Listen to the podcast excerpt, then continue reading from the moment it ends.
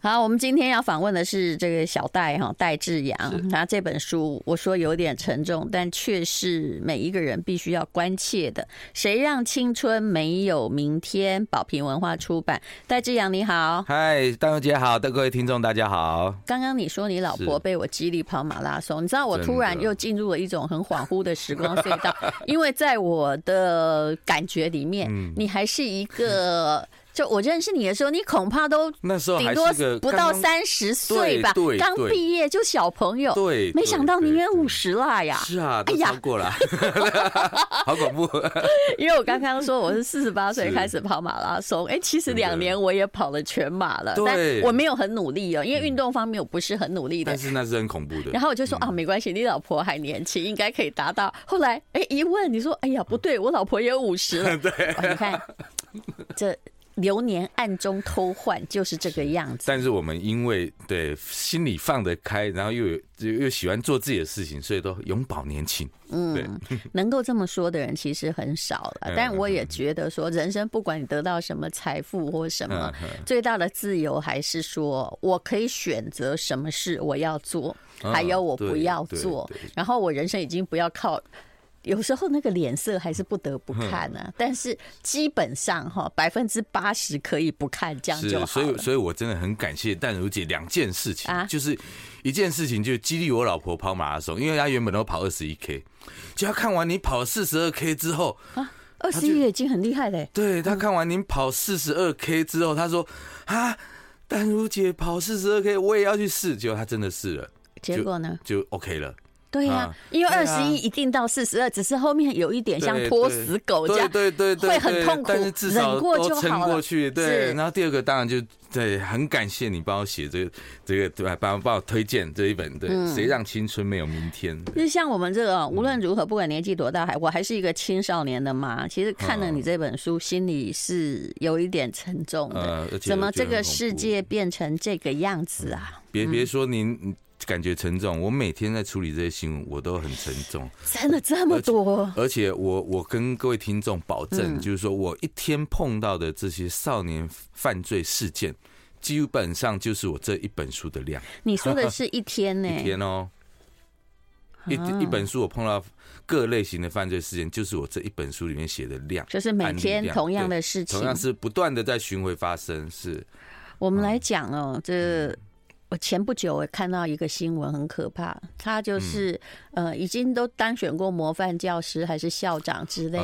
你应该知道我说什么。对对。哎，如果没有大家的包庇，他真的可以平安混这么久还得奖吗？而且这种事不是一件两件哦，是好多件哦。你说。对，那像其实我在这书里面篇章有一个一直提到一个校园狼师事件，那我就先跟大家讲说，其实最近哈就连续发生了两起，真的非常主。目的，而且是都是女教师对男学生，一个是国中男生，一个是小学男生，啊，是这样啊？对，这是最近两件最大的事情，然后而且都 都我老师都怀孕了，好，那当然其实啊，对，小学六年级的男生跟国中生，对，然后让老师怀孕，而且都是被老师强迫的。啊，我难以想象。我以为这个只会在美国发生。对对对，想不到在台湾，而且连续发生，对，连续发生。好，那我们再回头讲来，就是说，你你这个社会新闻上有吗？有有有有有有。就可能我新闻看太少。就是上个星期跟大概一个月前各发生一件。然后这老师是想要怎样替学生生孩子？也不知道啊，反正他就是。在，而且都是在教室内发生啊，就是趁下课之后，他借口说要帮学生辅导，然后所有同学都离开教室之后，就把学生给给硬上了。你，所以你看，大小姐，你的表情非常非常惊讶，我也很惊讶。我跑了二十几年社会新闻，什么片里面才有？对，我跑二十几年社会新闻，我也无法想象。哎，嗯，对我总觉得怎么怎么社会会改变到这种程度？嗯，对，那到底是出了一个什么问题？你说的不是单一事件，现在有两个哎，而且都在上上礼拜或前不久发生。那是这两个是最近发生，因为只要有两个出来，就导代表后面可能会有一百个。对对，这是一串的，绝对这绝对不会是一个单一事件。就像我们讲的，刚刚您提到说啊，这模范老师或当模范校长，为什么在二十年后，然后他所有的学生纷纷跳出来指控说：“哦，他当年对我做了什么不好的事情？”嗯，而而且我不相信当年学生完全没有意见，因为他们好歹会回家反抗，或者是跟爸爸妈妈讲。有些家庭应该也反，就是出来去抵抗过这件事。淡如姐真是冰雪聪明。因为当初这真的都是有他的成因在，因为那时候小孩子跟父母反映，父母当然也跟校方反映，但是校方基本上我讲台湾两大就是包括校长事件哈，他们都是大概侵害了三超过三十个女学生，是。啊，在二十几年前，那现在被翻出来，就是当初其实不是没有爆发，是爆发了，但是问题是学校的老师们，嗯，都为了。不想不想让自己跟校长关系处不好啊，老师是最不想惹事的一群，对，所以都选择选选择漠视。嗯，选择漠视，结果就一拖拖了到现在。结果这些校长到现在还领着退休金。是，可是我真心不相信哦。二十年前，比如说好事情爆发，然后他就被吓到，他从此不下手。我觉得这不可能。对，并没有。他应该是这二十年来一直，一直，也就是二十年前那三十几位受害者，根本就只是冰山一角，可能要乘以十吧。对对，所以说其实有有这么一件案子是哎。是过去二十几年都犯案的，然后也有一直延续到现在的。嗯，我觉得这真的是，所以所以大家不要觉得说，可以说这是一个官官相护的系统嘛。嗯，而且是个很封闭的系统。嗯，那我觉得学校这是一个非常封闭的系统，所以我在书中一直强调说，哎，我们不要以为我们自己的小朋友放在学校里就没事了，嗯，我们就可以放心交给老师，嗯啊，然后他们就会会会一年一年一年一。哎，并不是这样子。嗯。I like 呃，身为一个就是身为青少年的父母啊，我相信《谁让青春没有明天》戴志阳这本书，应该可以让你有点触目惊心，然后也要有一些警觉啊。嗯，前不久又有一个割颈案嘛，对，我觉得这件事情大人是不了解的。对，这这真的是一个也是让我很震惊的案子，那是因为。这件国三生的割颈案发生之后，嗯，那我就一直觉得奇怪，这这一对干兄妹啊，国三的干兄妹，为什么跟我在这个校园霸凌这个篇章里面写到的第一个案例，就是他们常有在台新北市有一个国中，嗯，然后有一群反正男女，他们常常的固定长期去霸凌所有的同学，嗯，啊，那时候我就觉得这个事情很特殊，然后也很。很也是一个典型的范例，所以我就把它收纳进来。嗯，想不到竟然在一年后，然后那一天事情发生之后，我回去这个警察局问清楚，跟这个人有没有关系，跟这对干兄妹有没有关系？嗯，结果得到的答案竟然就是他们。嗯，对，所以就让我很震惊，就是说，其实你看他们过去那么多长期以来在霸凌同学，结果最后啊，好了，最后进了少年福利院，进进了什么我们。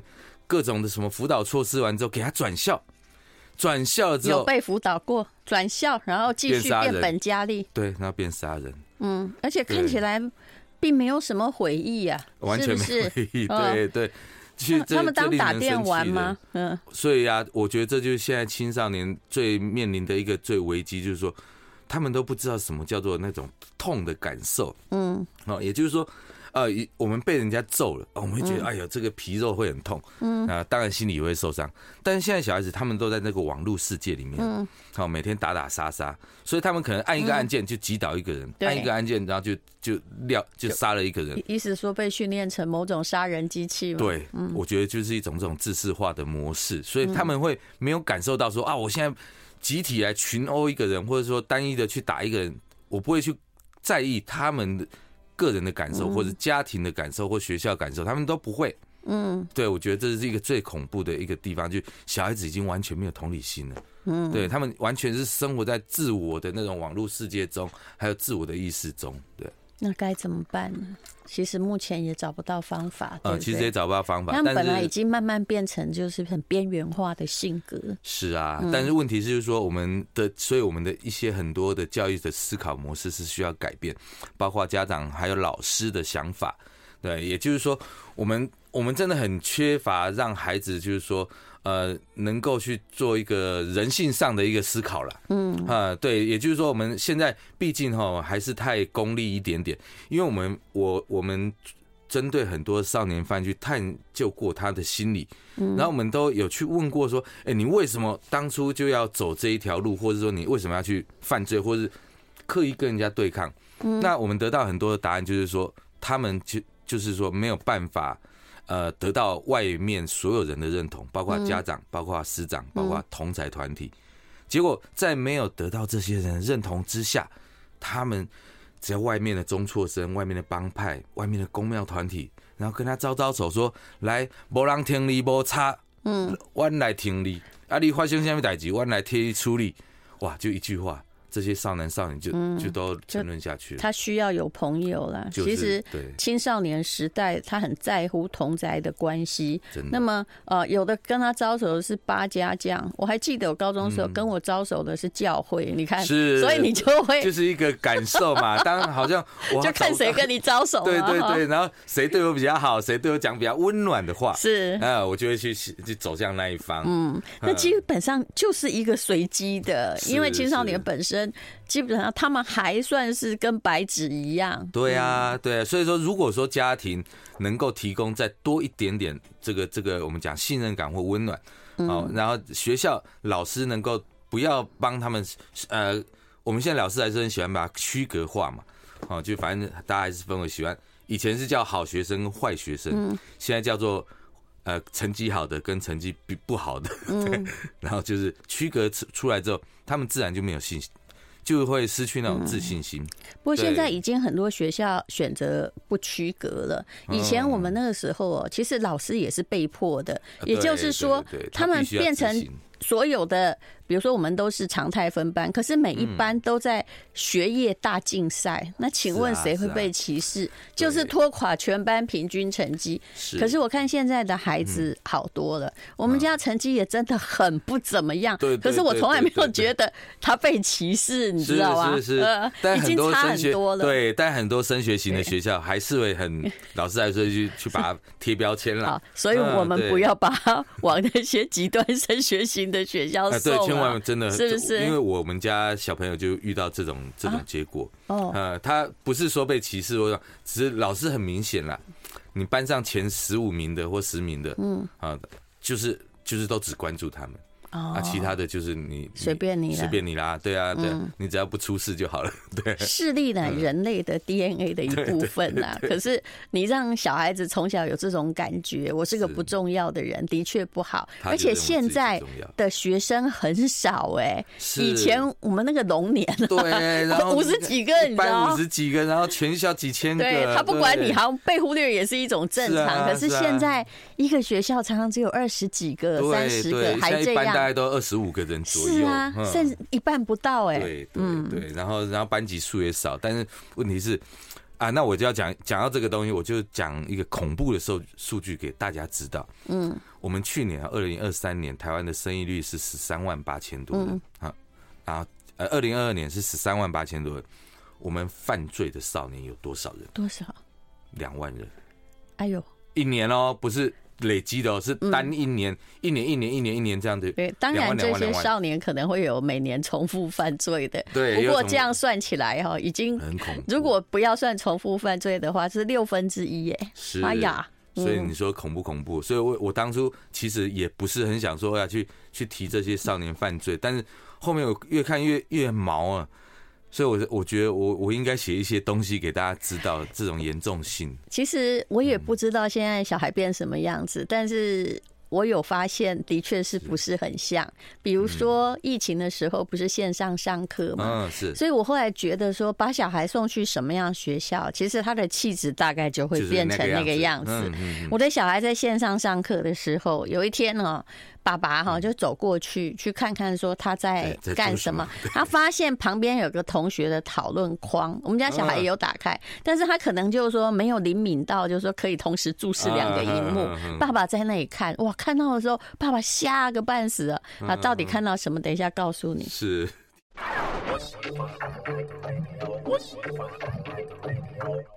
幸福好时光，我们今天请到的是戴志阳。谁让青春没有明天？有很多耸人听闻的事情。其实我刚刚讲的，你会觉得很小 case，就是哎、欸，旁边学同学的讨论群群主，爸爸一看，里面全是不堪入耳的三字经，都在骂老师。他那时候市场了吗？对，他这叫正常哦。对。然后我心里想说，哎、欸，这学校不是管的很好吗？可是学生是这个样子，对啊。然后后来小孩他就有淡淡的说：“对啊，我们同学下课全部都是三字经。”是是，我觉得现在是，这是你觉得很正常啊？我觉得现在是所有时下这个少年跟学生的一个样态，就是这个样子。因为我连我我的儿子的还有女儿，现在现在国小的时候，曾经在国小的时候，到国中到高中，我看到他们在跟同学之间的对谈，或是他们同学之间的对谈，都是这样子啊。对，就是就是脏话满天飞，嗯，就是这样子，嗯。所以，我不，我也不知道这这时时代是真的变了。你的这个故事里面呢，有一个叫全班三十个女同学染毒啊，对，而且沦陷酒店卖身，这不是开玩笑。通常一般哈也常常不超过三十个，是是这怎么发现的？呃，其实这个案子是在几年前啦。那我也必须跟大家讲，这在大概是台湾教育史上最震惊的一个令人震惊的案案子，它发生在南部的一个学校。嗯，好，那当然大家就会想说，像刚丹小姐就会质疑。天哪！现在少子化，一般也不过二十几个，那有三十几个。但是有些学校，你说是一个高职，通常高职一般有二十几个人了不起。对对，但还是一个蛮有名的学校，它其实招生都还蛮不错，就班上人多嘛。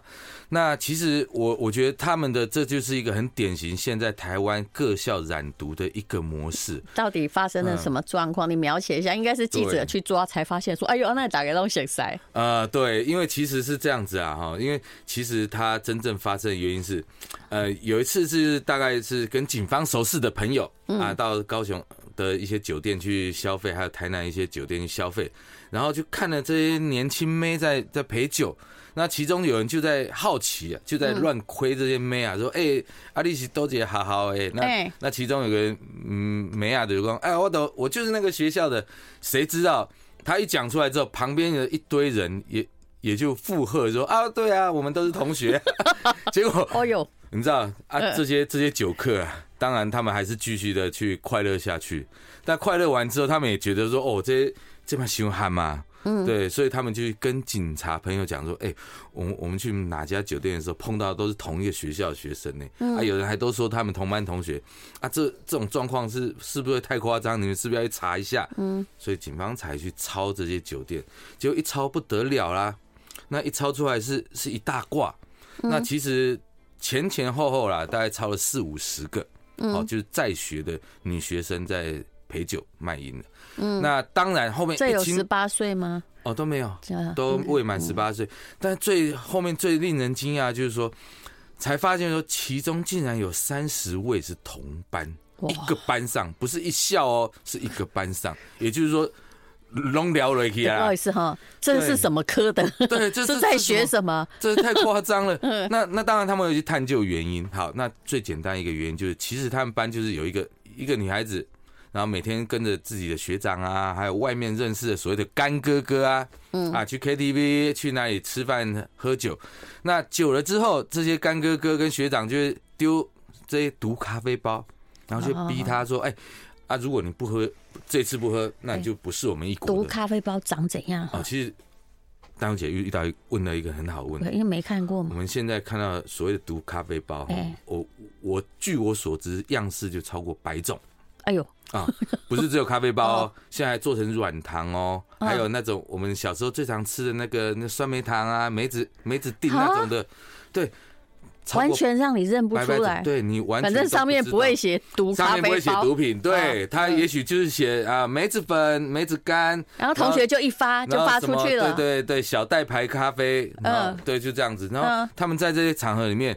其实我觉得他们心里都知道这些东西都是违禁品，因为说实在话，警方也有宣导啦，学校也有宣导，他们也都知道这些东西，他们也都知道不能碰。可是，I like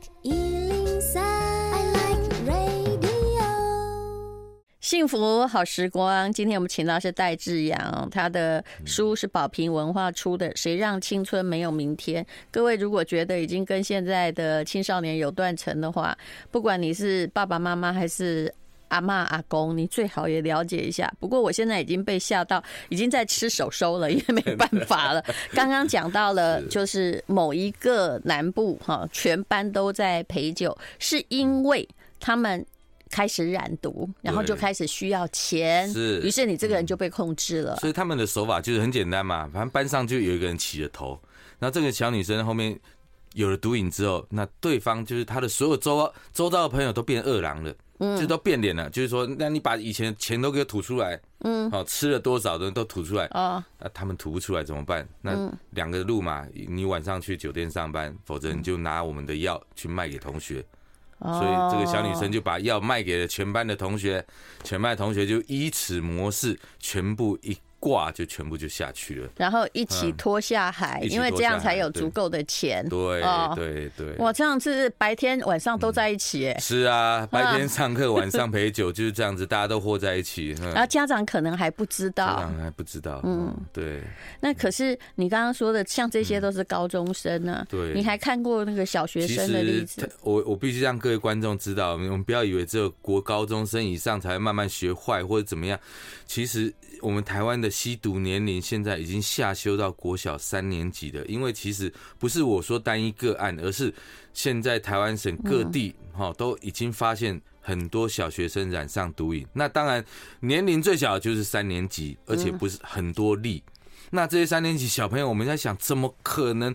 他们根本什么都还不知道，为什么会去染毒？那其实很简单，一个模式就是，他们很多的国中的学长们都会回来找这些小小小学弟妹，嗯，然后就用我们刚刚提到的，呃，贩毒集团制成的各种的各式的毒软糖，然后毒毒饼，呃，类似的饼干等等，然后去引诱他们吃。那你说还做成小熊软糖？小熊软糖，对。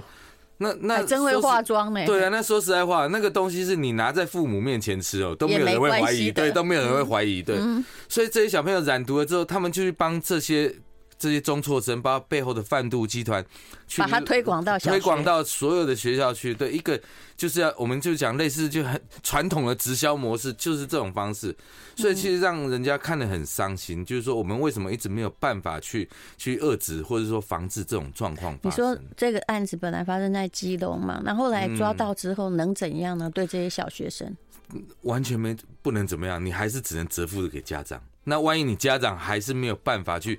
这让他改过，对，通常是没办法。可是毒有一个可怕的问题哦，它比烟跟酒更可怕，就是你一旦吃了之后，你就那个心瘾就会一直在你的心里。然后你，而且周边的朋友是不会离去。因为像高大成，他不是本身是在做戒毒嘛？有一天我就问他说：“你觉得戒毒之后还能改的哈是怎么样？”他说：“不管你抽任任何层次的毒品呢，我跟你讲，大概就是。”嗯，只有百分之一会回头。哎啊，高法医说的完全没错。然后我也给各位观众朋友知道，我们台湾最近这几年的这些，呃，我们讲的毒虫，入狱之后，它的回笼率是九成六。哎呦，对，另外三，另外三趴可能挂点的，对对，可能对对对。哦，就是说这十几年来固定的数据，也就是说你他一定再回去，一定会再回去的。对对对对对。那可是他们在监狱里面没有毒也很痛苦啊，很痛苦啊，对啊。但是你看哦，好，感觉好像你坐了三年牢、五年牢出来之后，感觉好像已经没瘾了。可是说实在话，嗯我们后面发觉一个很重要的原因，就是即使你没有瘾了，但是刚丹如姐说的心瘾还在，所以他的外面周边的朋友还在，大家都会很掌握你的动态。你今天踏出监狱的第一天，所有人就涌上来了。还有，如果东西就送上来了。请问那个前科应该也看得到，对不对？对。那请问，如果你已经变成了那种毒贩啊，或者是呃这种犯罪的人，你后来去公司里面，是，你找到工作吗？不可能啊！你什么哈？我跟你讲，有有两种人一定找不到工作，一个是。你再大的原谅，有一个啊，他曾经犯过，比如说呃强暴罪的，对对，你要怎么改过？我不会用你呀，哈，不管你怎么平等，我不会用你。还有你吸过毒，我跟你保证，我不会用你，对不对？你虽然不是说那个，但是你一定会把它 K 掉，是，所以他不可能有任何更生的机会，可能比杀人还难，还恐怖。对对，因为这种东西真正就是心瘾，加上你的你周遭的这些影响是很难去戒断的。对，嗯，所以说我我们的孩子，你看小学生，你真的，一旦是碰到了国中生碰到了，那你真的是一辈子就是就是都会陷在这个毒瘾当中。所以他最恐怖的就是他让那些不小心去碰到一点点的，此后就永远会碰到。对，也不是你意志力强不强的问题。对对，所以我必须再跟大家讲一个恐怖的数字：我们每年吸毒被捕的少年哦，嗯，好，就未满十八岁的，将近大概是四。呃，五千多名啊，四千名到五千多名这样子，每年持续的一样那么多，那一年才生十三万个哦，各位，这比例也还是相当的可怕。而且我我就说嘛，这这五千个被抓的，嗯，绝对都不是单一个，嗯，他们周边一定都还有很多人，嗯，是因为我们按照我们按照警方的黑数来讲是十倍嘛。嗯，当然我也不相信有那么夸张，但我相信五倍大家都快达到了。对，但我相信五倍绝对有。所以呃，刚刚我跟戴志扬说，以后啊，台湾可能会有一个风潮，也就是哎、欸，大家都希望小孩进入比较有管理或学校比较敢管的学校，对不对？对对对，我觉得这真的会变成一个风潮，因为你在私立学校，呃，在公立学校，其实现在很多老师。我们最近一直常常在讨讨论这个教师到底能不能管，或是有没有资格管的一个问题。那因为之前教师法重新修正之后，老师是完全没有管教的权利了嘛？对，你公立学校是一个问题。对对，所以老师也不愿意管，息事宁人比较好。对对对对，我我还是把我的饭碗保住，然后学生不要出人命就好，不要发生事情就好。那那那就变成说，反正我们一堆好苹果、烂苹果都放在一起嘛。那只要其中一个烂了，那你就是影响到全部的。那所以说，我觉得这未来这几年，呃，大家会去选择真的，大家很多家长会思考，我要选择管理的很严格的学校。让小孩子至少这个保障多一点点，我们不能讲百分之百，但绝对会高很多。但这中间又涉及到经济不平等的问题。对，那个私校毕竟要花很多钱嘛，因为他要关注每一个孩子，这的确是有成本的呀。对，嗯那所以又造成了另外一些，哎，这这这，呃，问题百百事啊。是，好，这本书至少他提出了问题，然后呃，当然呢，现在也没有什么正常的解决方法哈，可以一劳永逸的。对，只能说呢，多陪伴，多关心啊。当然，我我很知道很多家长呢，青少年期有时候你越关心哦，他越反抗。对，因为父母杂念，阿囡仔都偷听啊。对对，所以你说关心要怎么关心，这又是一门学问。对，其实我觉得，我我自己倒是有个不错的方法啦。我觉得，其实我们当父母当然要有当父母的威严嘛。但是我们我们养他们是是我们的义务，但是我们教导他们，我们是不是可以用？呃，比较朋友的方式，因为很多人常常都说，哎，我们要把小孩当朋友，但问题是要怎么当朋友？嗯，所以所以我觉得最基本一个方法就是，你每天就陪他聊一下下，嗯，哦，不管是生活中的小事情，你喜欢哪个歌手啊啊，你喜欢什么什么音乐